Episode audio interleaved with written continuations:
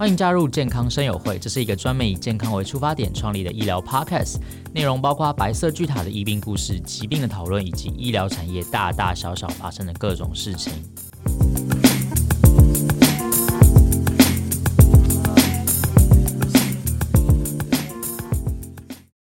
嗨，大家好，欢迎来到健康声友会，我是主持人 Kevin。今天我们很开心邀请到土城长庚纪念医院心脏血管内科的主任李信富医师来到我们节目现场，欢迎李信富医师。嗨，大家好，我是土城医院的心脏内科主任李信富医师。哎，呃，主任，土城长庚医院是今年才设立的吗？嗯，是是，今年所以算是一个很新的医院。对对对，然后主任在里面是呃心脏血管内科的主任。对对。所以原本是从呃林口长庚这边过去的吗？对对，我们现在土城心脏内科的医师啊，其实是直接从林口长庚医院直接就是过去转转调过去的。哦，所以等于说把林口长庚原本部分心血管内科这边团队的一个部分，就是直接搬过去这样。对对，我我简单跟大家介介绍一下，其实我们大概有四个专任医师，然后六位的兼任医师，然后兼任医师主要就是看诊的工作了，然后之后就是有可能呃，就是做一些检查，然后其他就是大概有大概有八位的技术员，所以是嗯、呃、非常完整的一个心脏内科团队。哎，对，这样 人蛮多的，这样光是医师就十位了嘛。哎、欸，对对哦，好，那今天其实主要来这边是想跟主任聊聊，嗯，现代的心血管的治疗方法，是，就是从最一开始，可能心血管就是大家会想说要做心脏治疗，就一定要开胸啊，然后把心脏剖开这样子。嗯、那心血管它目前呢、啊，诶，很多人都是因为心血管狭窄，然后造成很多的疾病，很多的症状。那它目前最新的治疗科技有哪些？其实心心血管的狭窄哈，就是我先跟大家就是讲解一下，就是说我们一般说心血管狭窄，其实就是冠心症啊，就是冠状动脉有有狭窄，当然其他血管也是有可能有狭窄。不过今天的呃要跟大家聊的，其实还是主要是冠状动脉狭窄。而冠状动动脉的狭窄哦，其实治疗就分好几部分的，就是有药物。其实也有一些新的药物的治疗，然后再就是说心导管的治疗，心导管也有一些新的医材，还有新的技术的治疗。然后其次就是呃外科医师开刀，那个就不是我的工作范围了，啊，主要就是心脏外科工工作范围，它就是一般所讲的绕道手术，有可能要开胸或是用达文西来来做这个这一项手术。嗯嗯嗯，了解。诶，那这样子，嗯、呃。呃，最一开始的时候，心脏内科它早期是用什么样的方式去治疗这些冠心症啊等等？呃，其实老实说了，就是说我们有一些比较老的医师啊，其实也常常跟我们闲聊。以前心肌梗塞的病人啊，嗯哼，就是呃，他住院以后，其实那时候没有心导管技术，血管塞住，就是请病人躺在床上休息，然后再药物治疗。然后，所以很多病人其实因为血管没有打通之后，就是很厉害的心脏衰竭。所以这个这这种治疗方式哦，在过去不是很好，可是一直医材的进步啦。我想最重要还是科技的进步，医材进步。现在有很好的医材可以做到，像用导管的手术，就可以从你身上的一个任何一个动脉，包括桡动脉或是股动脉，嗯哼，就可以到你。冠状动脉，然后再用一些医材把血管打通，然后甚至放支架这样的技术。嗯，所以是从大腿的内侧那个那个地那个地方吗？呃，大概目前心导管最常用的动脉其实是桡动脉，就是你手腕的动脉。嗯、手腕的动脉是因为现在其实我也就是我我我说的医材进步啊，其实导管可以做到比较细的，嗯，所以它。不一定要从股动脉，它从桡动脉，桡动脉是比股动脉小，股动脉就是在腹股沟那个动脉叫股动脉，它是比较粗的，所以以前可能用的医材啊，它是需要比较粗的一个管子导管，所以它可能需要从股动脉，而现在其实大部分都从手部的桡动脉，其实就可以完成。嗯嗯，对。所以它算是一个微微呃微创手术。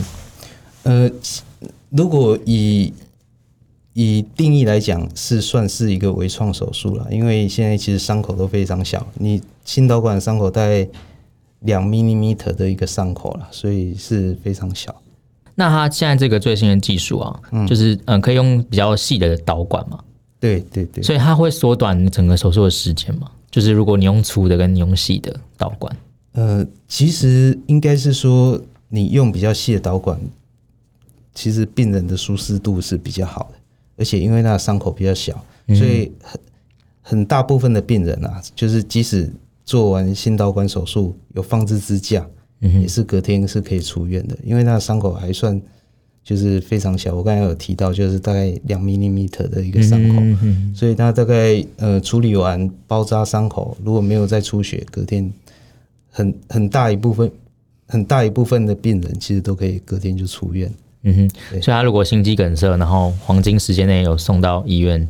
把血管打通之后，其实隔天就可以出院。呃，没有，我我刚才提的是说做心导管手术的病人，因为做心导管手术的病人哦，有一部分是他只是冠心症，还不到心肌梗塞。如果到心肌梗塞再做紧急心导管手术的话，其实就变得是说你心肌梗塞后，即使做完心导管，你还要观察一段时间，包括有没有心脏衰竭，有没有心律不整，哦，这个都还要持续治疗。所以一个。呃，如果来得及到医院的心肌梗塞病人，处理心导管也算顺利，病人也还算稳定的话，其实大概大概还是要到五天左右。五天，对对对对，其实也是蛮快的，比之前那种比如说要动个大手术，然后住个一两个礼拜那种来说，嗯、呃，对，确确实确实没错了，因为心导管的它的一个手术的伤口就是小了。然后，即使心肌梗塞，因为我前面有提到，我们心肌梗塞过去没有心导管的时候，嗯，就是用药物治疗，那这不是一个很聪明的治疗。我我举例来讲啊，像现在呃中风的病人也开始有用导管的治疗。你想一个血管就是急性塞住了，你最有效的方式就是用呃一些技术把那个塞住的血管打开。所以，像心导管就是一个很好的技术了，就是说，尤其在急性心肌梗塞的病人，是对病人帮助是非常大的。这也是全世界其实都有这个共识，只要病人心肌梗塞，以最快速度做心导管把血管打通，对病人是最有帮助的。嗯，哎，像心导管这样的技术，它其实就是在世界上已经存在几年了，它是大概什么时候发明出来的？呃，我确切的时间，呃，我呃，我我现在可能没办法回答你。嗯、不过我大概就是说，大概二十年左右而已。二十年左右而已。对对对，大概二十二二十年了，二十呃，大概二十多年而已。嗯哼，对对，我我的印象中啦，因为这个要回去呃。翻一下教科书，或是上网查一下，因为其实有一个新导管发明的医师，我记得好像是在，呃，也是国外，呃，国外的医师，其实这个要查一下。嗯哼，对，对对，反正他已经就是问世已经二十几年了。对对，可是那时候的管子哦，跟现在不太一样，就好像你现在手机啊，你现在手机跟二十年前的。二十年前不知道、哦、不知道有没有手机啊？可能只有电电话而已。所以所以一样的，就是说这些科技的进步带来就是医疗的进步。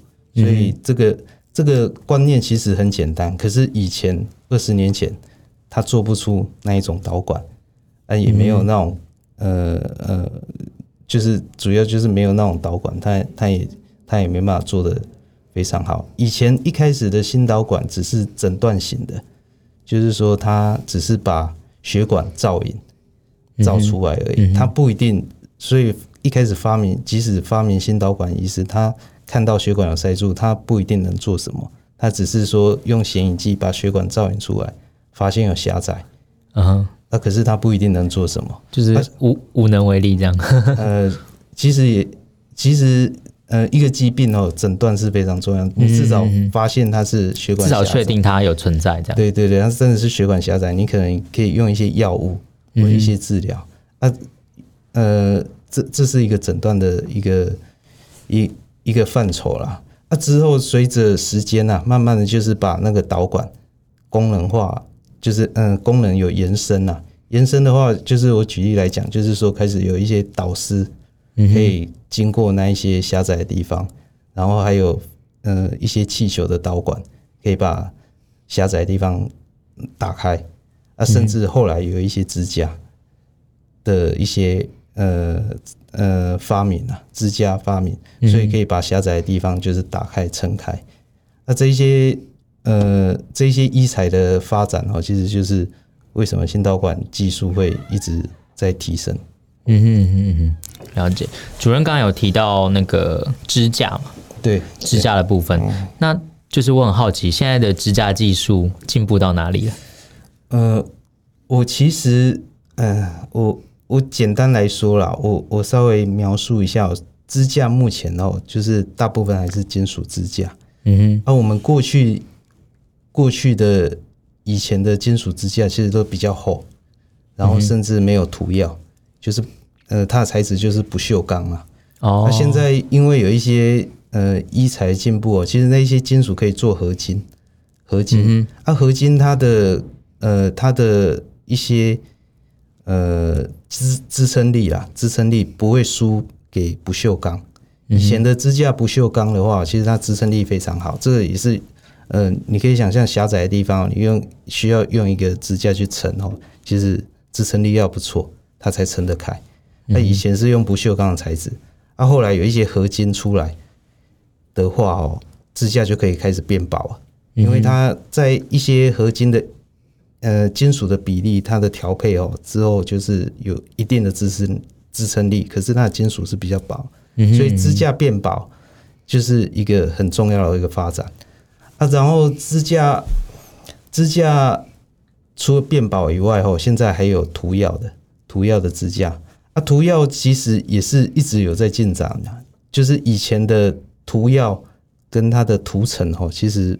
并不是那么好，这也是很多研究都发现，所以呃，有一些网络上还是可以看到，就是说呃，涂药支架不是很好，那确实是在第一代涂药支架，它的就是说呃，它可能呃前一两年效果还不错，可是后来因为它的一些药物涂层哦，就是不是那么呃对人体不是那么好，所以它会有一些。呃，慢慢的又血管又在狭窄，嗯，那可是现在因为新一代支架，它的一些涂涂层跟涂药都有一些改良。我我简单来说，像涂层的话，以前涂层就是一直会存在在体内，嗯哼，现在这些涂层哦，它可以变成是说生物可吸收的。哦，所以你放久了那一些涂层。那一些外来的一些药物涂层其实是会慢慢消失的，所以在你体内就消失，只留下那个呃原本的金属支架。其实呃现在临床来看哦，其实现在全世界呃其实也蛮多研究的，看起来这种新一代支架就是药物涂药的金属支架，对病人是是很有帮助的。嗯哼，了解。所以那呃像这些支架，因为涂药不涂药，呃主任可以。简单的就是说明一下，说涂药跟不涂药差别在哪里？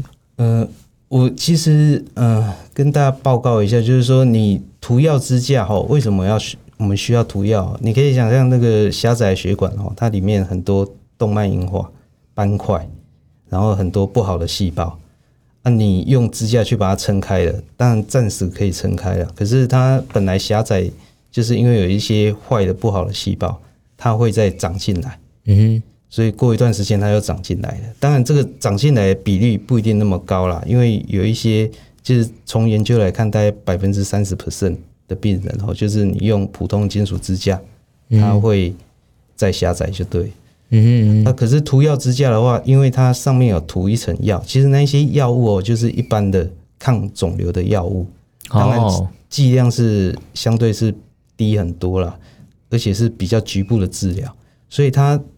它支架放上去以后，它一部分就用那一些涂药的的药物哦，去把那一些不好的细胞杀死，甚至抑制不好的细胞生长，所以它的再狭窄率就是会低很多啊。其实，在研究来看哦，是不到五 percent。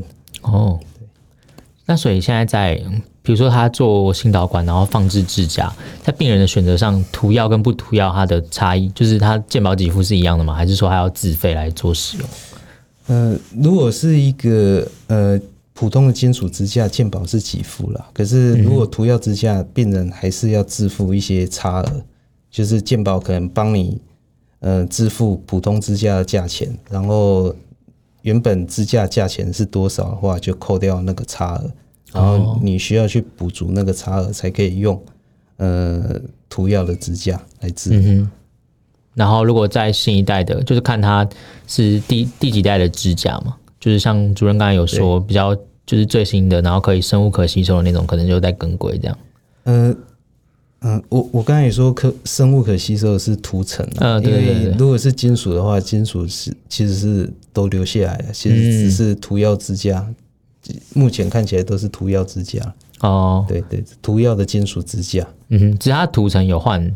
别的涂层这样，对对对对，比就是说，呃，你新一代的比旧，呃，以前的涂药支架是涂层都有换过了啊，药物也有改良过，嗯哼，对，了解。那有有没有可能之后就是 可能就是会有新的支架，或者说新的技术，就是放进去可以可能整条血管都放满，然后你再也不用再去担担心它。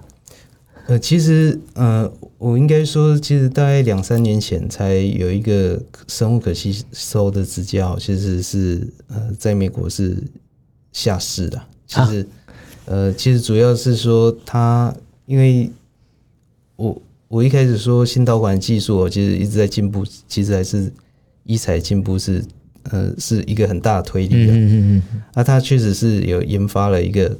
完全可以吸收的支架，可是后来就发现，第一个它它那个可吸收的材质就是也是比较厚，相对一般的支架是变厚了。可是虽然可以吸收，可是它变厚了。变厚以后，其实它的支撑力也没有那么好，没有跟金属一样，因为它是一个可吸收的材质，它就不是一个呃可以永久有支撑力的一个材质。所以后来有一些研究啦。过几年发现，其实血管再狭窄的比例，比上现在的一些涂药金属支架还要高一点，然后甚至有时候支架会有栓塞的风险，所以这个就是在在美国他们后来就下市了。所以现在目前的主流还是涂药的金属支架为主。啊，会不会未来有更好的一些嗯可吸收的支架？这其实嗯，如果就一个新导管的一个。呃，介入的意思哦，是还是会希望有一个完全可以吸收支架，可是这个这个材料还是目前就是呃很多呃医疗公司在研发的啦。嗯哼，了解。哎、欸，那我想问主任一个一个问题，等下这个不一定不知道主任会不会愿意放上去啊？嗯，就是之前有在炒那个新政策，对，就是关于自费项目，然后它价钱会变得都一样。这个呃，那这个上路。如果真的上路，然后就是真的下下行了之后，对这个自费的这个支架会有冲击吗？嗯、呃、嗯、呃，我其实这个政策哦，其实我也是从呃呃报章杂志或是网络的媒体所得知的，所以 这个政策我大概知道，就是说他们会有一个定一个上限呐，对，上限额。对，这个定一个这个上限额哦，如果在呃我们心脏内科，如果是这一些涂药支架的话，哈，其实可能在某些医院会有影响，嗯哼，然后在我们长庚体系的医院可能不会影响那么大，因为我大概有看看一下那个上限额度，其实跟我们差不多，就是说我们呃医院的在涂药支架的收费并不会比其他医院贵。所以是哦，了解是不会有太大影响。可是这个政策就是为什么很多医师会反对？就是说，第一个，台湾这个呃，台湾其实人口相对比较少了，嗯哼，真的需要医疗的病人哦，某些医疗病人其实比邻近的国家或是比较大国家都少很多，所以比较担心的就是说一些特殊的医材，可能你定定一个上限。以后啊，其实很多厂商可能因为这个地方市场小，它不一定一定要进来。所以在在一个人口比较少又使用比较少，呃，治呃这项治疗方式的话，哦，其实呃我相对来讲啊，本来价钱就会稍微高一点，可是你又设定一个呃上限的话，可能最后很多呃比较新的一些治疗技术啊，它就不会进来。嗯，对，新的治疗的一些药物啊，不管是药物或是医材。或是一些其他的技术，它就不会来台湾，因为毕竟来这里可能就是会亏钱，对，会亏钱，对，嗯，所以这个还没有还没有上路嘛，对不对？之前好像炒，但是炒到后来我也没有再继续追踪它。呃，目前呢、啊，目前是没有听说。我我觉得这是一个呃可以讨论的一个呃一个政策啦，可是就是要怎么小心的去去实施，然后对。病人啊，其实是有帮助的，是最重要的。因为其实，呃，像我现在，呃，今年也是四四四十多岁了。嗯，其实，呃，毕竟人都会老啊。其实有一天也是也是会生病。因为其实我们可以知道，以前人其实没办法活那么活活那么老啊。你看那个历史就知道，即使是皇帝，都是呃，可能一个朝代后。就是两三百年就换了不知道几任皇帝，对啊。然后他们在这个皇帝也可以看到，他们去江南、去南部比较湿热的地方，马上就得到瘟疫，然后就走掉。所以以前的人没办法活到这么老。那所以我们现在因为一些卫生环境呢，其实现在大家呃活得越来越老。其实我我很多病人几乎都七八十岁、九十岁都有，所以。你活得越老，当然有一些慢性病啊，一些心血管疾病一定会比较多，所以一定会碰到呃需要治疗的情况。所以，嗯、所以有有一些治疗选项哦，其实对病人或是对我们未来都是有帮助的。嗯，对，就是说不管贵或是不贵，至少他有这个选择嘛，选择权在他身上，这样不会是就是没得选这样。对对对，最最最重要的就是这个啊，不能让呃。本来该嗯对病人好的治疗，完全就是消失在台湾，真的是最不好。嗯哼，了解。那我们刚才聊了比较沉重的话题，我们现在想想跟主任聊聊土城长庚医院，因为我们刚才节目一开始的时候有提到说，土城长庚医院其实今年才刚开始嘛。对对，那它主要的就是到那边看病的病人都是从哪里来的？嗯、呃，我们现在。土城医院哦，其实长庚医院会会去土城医院经营哦。其实主要就是说，我们之前在长庚医院，其实蛮多新北居民啊，特别跑来林口就、嗯、就医。其实比例，呃，比例还不少，其实有二十几 percent 哦。所以我们后来就是呃，在刚好政府也有希望说。我们过去经营了，所以我们就是有一些林口长庚的医师就就调任过去，过去土城医院。嗯、然后土城医院，它其实医院对呃这个医院的经营哦，其实是非常有心啊。你可以看它从建设开始，就是就是长庚医疗体系去出钱，其实那个建筑物是非常完整的，而且非常智能化。所以我们在里面工作其实是非常愉快的。然后再就是说，它像我们心脏内科最重要就是导管室，它也设设立了两间导管室，使用的导管机也是目前是在市面上是比较新的一个导管机，所以它的画质啊其实是非常好。然后所以病人呃在心导管所需要使用的显影剂其实是可以显著下降的哦。再其次的话，就是说一些呃医疗辅助啊，就假设我们心导管是需要做到血管内超音波，其实也是一个比较新的机器。嗯哼，还有甚至是说比较复杂的病变需要做旋膜、钻石旋膜的技术，也是也是目前是最新的机器。所以在土城长庚心脏内科的话，其实它的治疗大部分都是呃几乎啦我。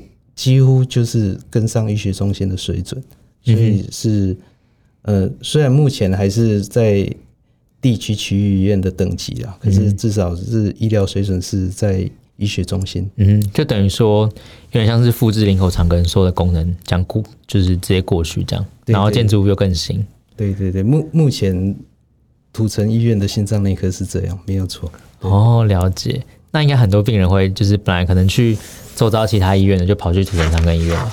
嗯、呃，其实呃确实没错啦。不过我们其实经历，我我觉得呃。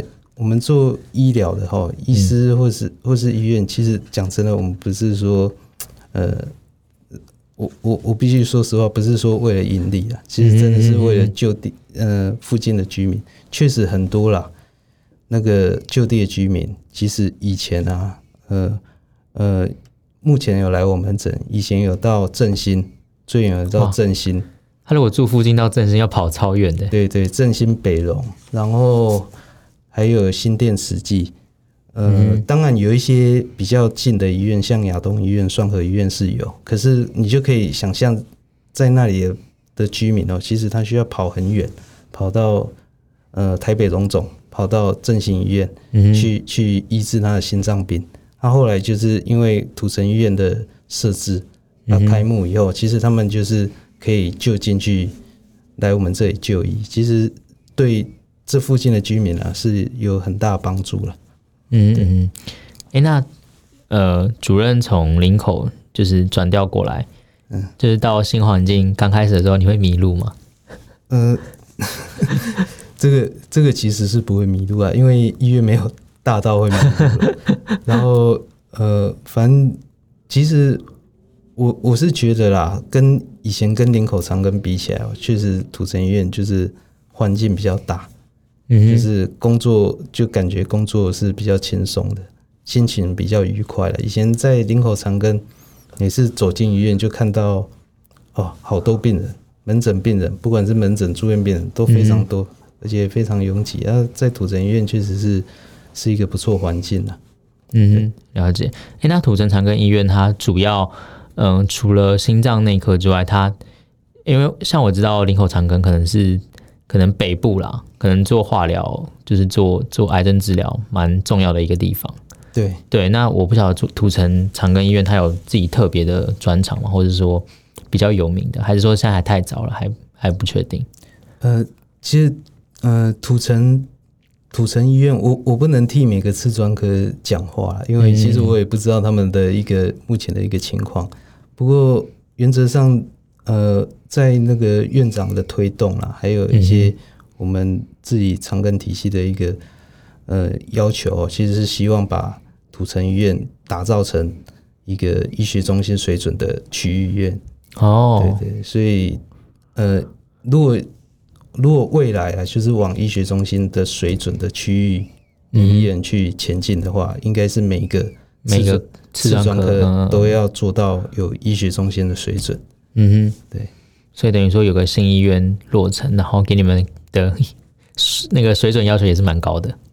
嗯、呃，对对对，其实其实我我是觉得啊，你医疗哦一定要做到最好，一定要做到最好。嗯哼，嗯，没有做到最好，其实呃，你一定要做到最好，对病人才帮助最大。对，如果没办法做到最好，病人帮助是呃，就是说。可能真的没有那么好了。当然，我们就是要尽量做到最好。尽量做到最好的话，其实现在呃，现在可能就是因为贫贱的关系哦，就以医学中心来做一个做一个标的啊。如果我们以医学中心的话，它会有一些指标嘛。所以，如果你可以做到医学中心的指标，大概人家就会认同是。呃，你目前的医疗是做到最好，嗯，就是以区医院，但是你们的标准是，就是在呃那个评鉴的时候，标准是用高标准的医学中心来看待，这样。呃，我们目前是内部是以医学中心的标准来看待啊，可是因为评鉴是有评鉴的一些规范，对对对，对，就是说，呃，你也不可能每家医院都变医学中心，这样，对啊，对啊，这样台湾其实是已经太多医学中心了，所以。呃，我只是要强调，就是说，即使我们现在不是医学医学中心啊，嗯、我们也还是要往医学中心的水准去去做这个医疗。嗯，对，了解。好，那嗯、呃，关于就是比如说，他是因因为刚才也聊了呃心脏血管狭窄嘛，然后还有支架的种类，然后还有土城医院可能主任的感想跟呃土城医院它呃设立，然后有哪些东西，有哪些新设备，然后还有刚才主任有说到，希望他能够有医学中心的水准。那这边可能请主任跟可能呃在收听的观众。就是呃，呼吁一下说，像心脏血管狭狭窄，就是也就是我们所说的冠心症，就是因为刚好也冬天到了嘛，嗯，有没有什么特别要注意的？可能两到三句话。嗯，其实其实我想这个冠心症哈，其实一定要早期预防啊。所以哦，目前哦，如果有三高的一些病人哦，就是有本身是有三高，一定要好好控制。我说的就是血压高。血糖高、血脂高，一定要好好吃药控制，才可以预防未来心血管的一个发生。然后，当然生活习惯当然就是要呃作息正常啊，然后不要抽烟哦，然后尽量呃就是饮食清淡一点，这是一个保养的方式，然后才不会说呃进展到很严重，需要来做心导管甚至开刀的一个治疗。嗯哼，了解。好，那我们健康省会的节目内容今天就到这边喽。非常感谢李姓副主任来到我们的节目现场，我们下次见喽，拜拜。嗯，拜拜拜拜。